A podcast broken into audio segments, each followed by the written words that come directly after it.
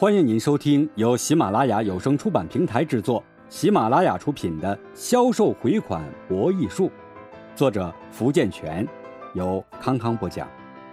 第二章，回款为什么这样难？这一集是第二章的最后一部分。缺乏品牌感召力，回款难上加难。导致回款难的一个关键因素就是该产品品牌力不强。有句俗话叫“店大欺客，客大欺店”。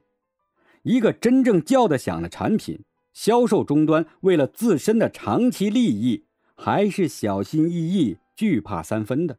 因此，在回款上虽然也会铺设些障碍，多了些波折，但大多也都是好事多磨，最终还是要尽量照顾的。相反，一些产品因为自身缺乏品牌感召力。在零售终端和流通渠道，因为没有较高认知度而缺乏消费者更多接触的机会。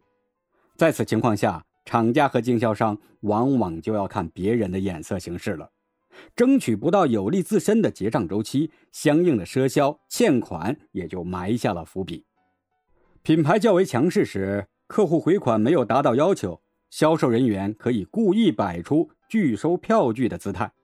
让客户承担巨大的压力，以免客户开了一次坏头，以后得寸进尺，大错不犯，小错不断。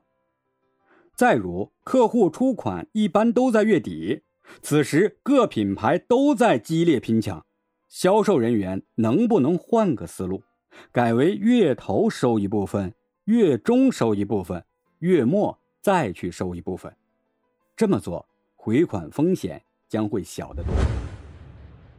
为了拿到那笔早就过了账期的货款，销售员沈飞昨天在吉庆酒楼等了整整一个下午，结果连酒楼财务陈梦薇的影子都没看见。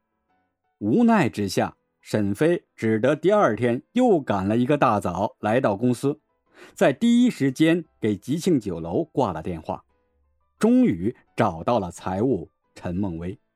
并约定下午三点半在酒楼见面。午饭时间刚过，沈飞便直奔吉庆酒楼。到了酒楼，才三点钟过了一点点。沈飞奔到财务办公室，直到见到陈梦薇坐在办公桌前，他才松了一口气，赶紧上前打了个招呼：“陈姐，你好啊。”陈梦薇微微一笑：“沈飞呀，你来的挺早的呀。”呵呵，好久没过来看您了，要是迟到了，多不好意思啊。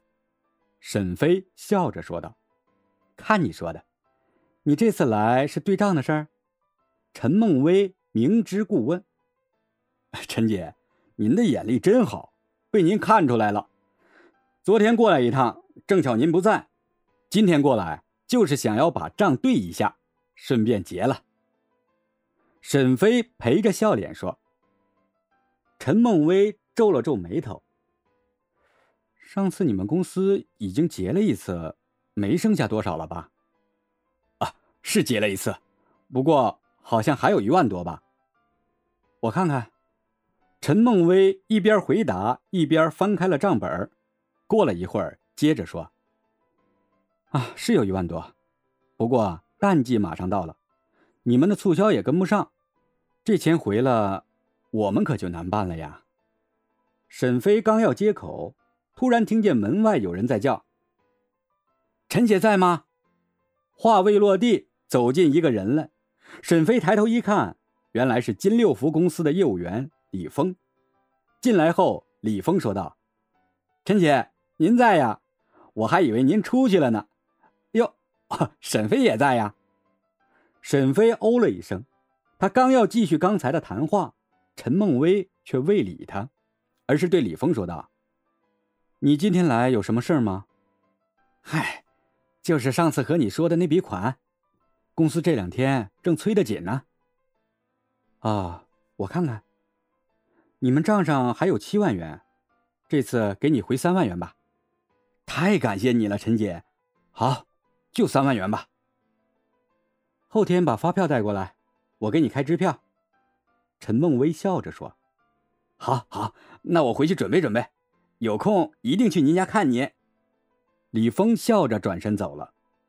看着李峰的背影，沈飞急切地问道：“陈姐，您都给他回了，我这儿您也给回了得了。那能一样吗？”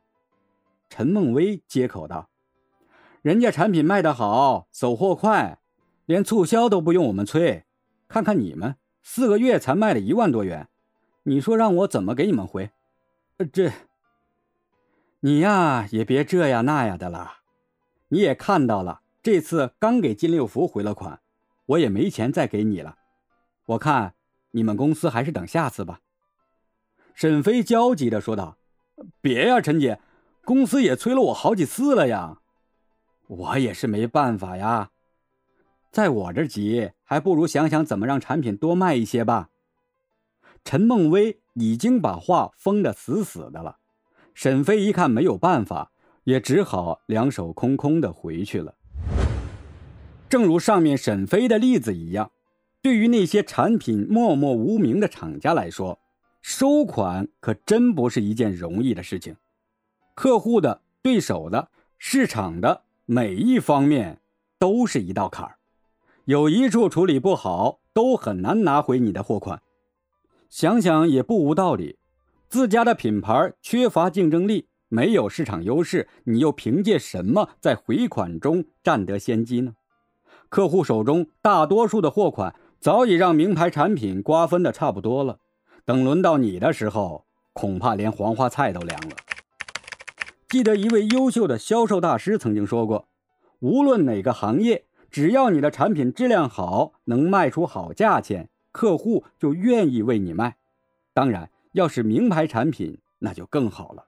非但客户不必进行促销推广，从而省却了一大笔费用。”而且，因为这种产品走货速度比较快，使得经销商资金周转迅速，当然也就能赚取更多的利润了。这句话非常有道理。想一想，一个没有名气、质量又差的产品，也许连能否卖掉都是个问题，又何谈为客户赚取利润呢？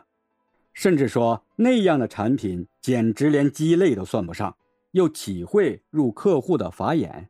客户又怎么会为你操心费力呢？在一份调查问卷中显示，在销售人员的销售过程中，两次以内就能达成交易的占百分之二十，其中名牌企业占了百分之八十以上。像联想、惠普、飞利浦等企业的产品自然都位列其中，而非名牌产品的销售人员在向客户销售时，通常都在四次以上。才能取得销售交易的成功。这份调查正充分说明了这么一个问题：你在销售时，产品好不好，名气大不大，直接决定了销售人员销售的成功几率的大小。实际上啊，客户卖你的产品，最终目的也是为了赚钱，赚取更多的钱。谁的产品能够为他们带来利润，让他们的钱包鼓起来？回款的时候，自然也就能受到优待。显然，名牌产品更有机会享受这种优待，因为他们早已名声在外，早已得到了消费者的认可，销售起来自然就容易的多了。再加上这些名牌企业的政策力度大，宣传做得到位，结算速度和支付利益也较高。再者，客户卖的越多，赚取的利润也就越丰厚。试问，又有哪个客户不愿意销售索尼、佳能这样的名牌产品呢？也许经营这些产品的客户们早就打好了小算盘，力保这些名牌产品的回款顺畅，赢得厂家更长久的合作，以期让更多的利润流进自己的腰包。换句话说，竞争对手品牌比你想，为客户创造的利润比你多。客户又凭什么将回款给你呢？看看你的产品吧，没有品牌的影响力，根本找不到消费者。客户本来就赚不到几个钱，早已经对你的产品失去了耐心了，想要发火还找不到人呢。此时正好赶上你来催款，客户不奚落你一顿，就算给你面子了。你还奢望客户大把的给你回款，那简直是一种奢望。就算是客户看你的面子答应给你回款了，想必也将是别人剩下的残羹冷炙。想想看，客户留足了自用资金之后，又还能有多少钱支付给你呢？因此啊，只要你的产品一天没有成长为名牌产品，你就不得不继续在名牌产品后面吃别人的剩饭。现代的企业随着市场竞争的异常激烈，为了抢夺回款，真可谓是八仙过海，各显神通。